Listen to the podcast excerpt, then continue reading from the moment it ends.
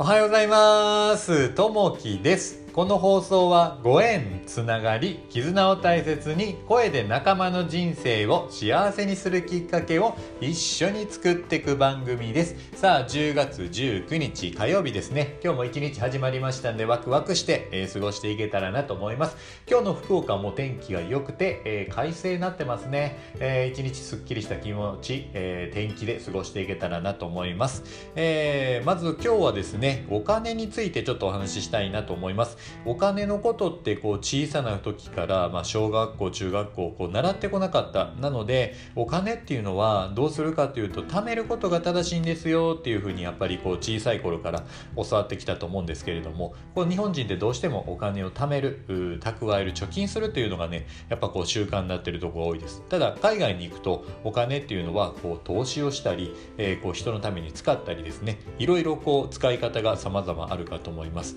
でその中でやっぱりね、えー、お金ということについてやっぱり学んでいかないといけないなと、まあ、勉強していかないといけないなというところで、えー、20歳ぐらいの時からいろいろ投資、えー、関係をしてます、えー、家族の方もですね、えー、投資っていうのもしていたのでそんなも見ながらですね覚えたのかなというふうに思います。その中で、えー、一つ株をですね、えー、ずっとこうやってるんですけどその中でいい株これいいなと思うのがあってですねこれはあの主婦の方にとってもすごいいいなというのがありましてイオンえー、イオンの株ですね。この株はいいなというのはですね、まあ、あの、イオンのあのスーパーマーケット、スーパーであったりとかですね、そういったところで買い物をすると3%、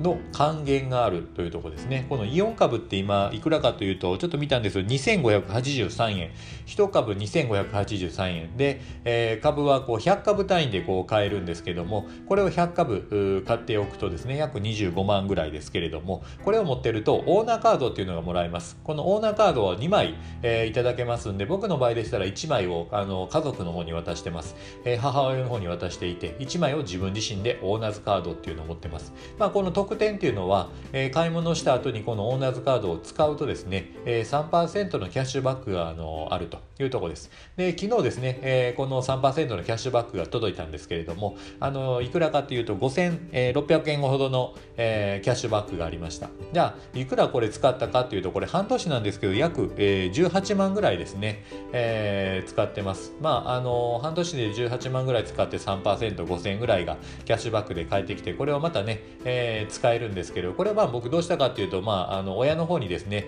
またこう使ってもらったので渡そうかなと思ってます。こうするとね、まあ自分がもらうよりやっぱりこう人にあげて、親に渡した方が喜んでもらえるかなというところでこうやってます。まあ、あの、主婦の方、えー、まあ、あの、家族のためにこうね、いろいろこう食品を買って、で、またその分自分に後から帰ってくるっていう喜びがあるので、これもね、えー、結構面白いかなというのはあります。こう食費なんですけれども、まあ、あの、2020年の家計調査によると、3人家族で約7万8000ぐらいの食費がかかってます。まあ、外食は約9000ぐらいですね。9400円ぐらいが外食で使われているというふうになってますね。まあ、あのー、約自分の手取りの15%ぐらいが、あのー、この食費の方でこう消えていくような計算になってきますんで、手取りが例えば20万の方ですと3万円ほど、30万の手取りの家庭ですと4万5千円ぐらい、40万の手取り収入の家庭ですと6万円ぐらいこう食費の方にこう費やされてるのかなというのがこう平均的なところですね。これ第何章内にあると思うんですけれども、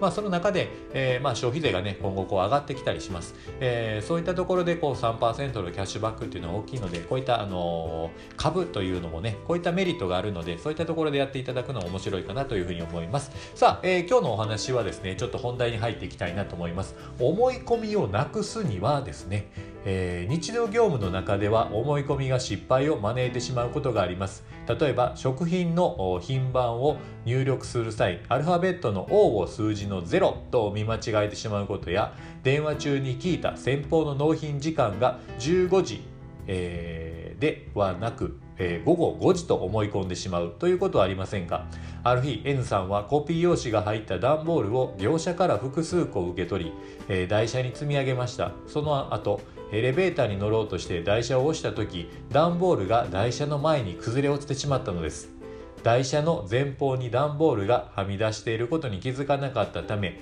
N さんは他の業務に追われていたこともあり焦る心から台車にしっかり乗せたと思い込んでいたのです。思い込みをなくすには確認をする必要があります。その際には一手間かける行為を惜しまず焦る心を落ち着かせましょう。仕事に取り掛かる前に、えー、一呼吸置いて業務に取り組むことが大切です。えー、心がけとして、えー、一呼吸置いて取り組みましょうというとこですね、えー、この思い込み、えー、自分はこういうふうに相手が思っているんだなと。こういうふうにしたらいいなとかですね。自分のちょっと確認不足であったりですね、えー、自分の思い込みでちょっと違うよからぬ方向に行くようなことっていうのはやっぱりね生活してる中であるかと思います。こういった時にねどうするかというとやっぱこうきっちり確認していくと一個一個ね、えーまあ、自分自身で、えー、自分の心に確かめながら、えー、物事をもう一回見ていくというふうなことが大事になってくるんじゃないかなと思います。やっぱりね、え、相手がこういうふうに思ってるんじゃないかなとかいう勝手な思い込みでですね、え、思わぬ方向に行ってはいけないのでしっかりね相手の対話をしてコミュニケーションをとって相手がどう思ってるかっていう確認作業っていうのも必要になってくるかなと思います。これは仕事でも家庭でもそうだと思うんですけどしっかり相手の話を聞くとえー、自分の思いだけを伝えるんじゃなくてしっかり聞くということをしっかりしていかないとですねやっぱりあの思い込みが発生してしまいますんでそういったところをしっかり相手のことを分かって聞くということをしていったらいいかなと思います。ちょっと今日の話はですね思い込みをなくすにはというところの話になりました。さあ、えーと、今日のね一言になります。え必要なのは絶対100%成功するという思い込みではなく絶対成功するさせてみせると自分で信じることであると藤田伝さんの言葉ですね、えー、やっぱりねこう思い込み、えー、自分でこういうふうに、えー、なるというふうのこう決めるということですね。予祝っていうのもあるんですけれども自分がこういうふうな理想を描いていてそれに向かっていく、えー、例えばこう道を歩いている時にですね赤の車が気になったらですね、えー、やっぱりその車が多く見れる、えー、赤の靴が気になる、えー、そういったところに視点を置くと、えー、今まで見えなかったもの赤の靴。そういったところに視点がこういったりします。だから自分のねやっぱりこうしたいような人生、えー、自分の桃を描くようなことにするためにはしっかり自分の、えー、思いを決めるということがあの大切になってくるんじゃないかなというふうに思います。さあ、えこういったところでですねしっかりとやって、えー、自分の思いをしっかり言葉に出して、えー、思いを叶えていけるようにしたらいいかなというふうに思います。さあ今日も一日始まっていきます、えー、今日もの天気がいいので、えー、すっきりした気持ちで一日過ごしていけたらなと思います。今日もあのあなたにとって最高な一日になりますように。じゃあねまたね。バイバイ。